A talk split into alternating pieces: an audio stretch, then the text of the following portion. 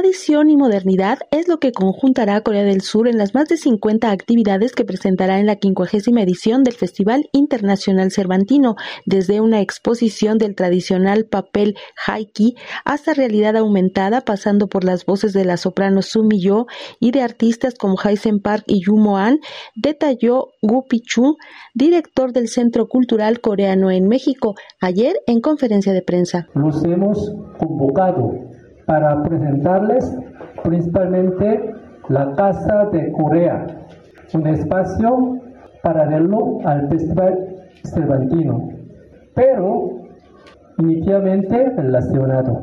La Casa de Corea es un espacio destinado para admirar y gozar la belleza y colores de Corea a través de dos exposiciones, el Hanji papel tradicional y la boda tradicional de Corea.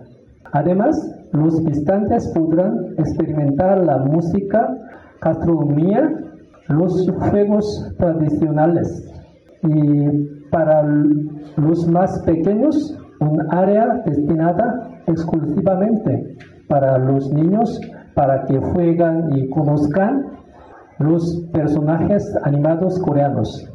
País invitado de honor al Cervantino también celebra 60 años de relación bilateral con México e instalará en Guanajuato la Casa Corea, en la que invirtió 250 mil dólares. De la curaduría habla Mariana Aymerich, directora del Festival Internacional Cervantino. Con una de las danzas que para mí son de las más bonitas, que es la danza Pansori, la danza del abanico, o el canto épico, eh, la danza de las máscaras, que, que Intangible Heritage con la con, la colaboración del Centro Coreano, la Embajada, COFICE, están eh, trayendo a Guanajuato.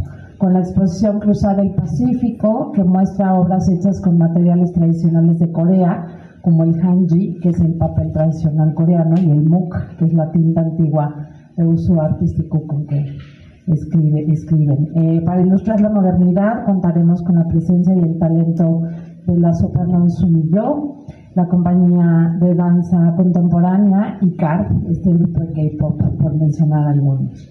La propuesta artística coreana cuenta también con expresiones como Night, donde el pasado convive con el presente para crear un futuro diferente. A mí me parece que esta es una de las propuestas más arriesgadas que trae Corea a nuestro país, porque es una banda que no conocemos, sin embargo es una banda mm, es muy famosa en Europa. Esta banda hace convivir, las raíces de la música popular coreana con el post pop, eh, con el post rock. Bajo el lema Pasado y Futuro, Tradición y Modernidad, Oriente y Occidente se presentaron las actividades de Corea en el Festival Internacional Cervantino para Radio Educación Alejandra Leal Miranda.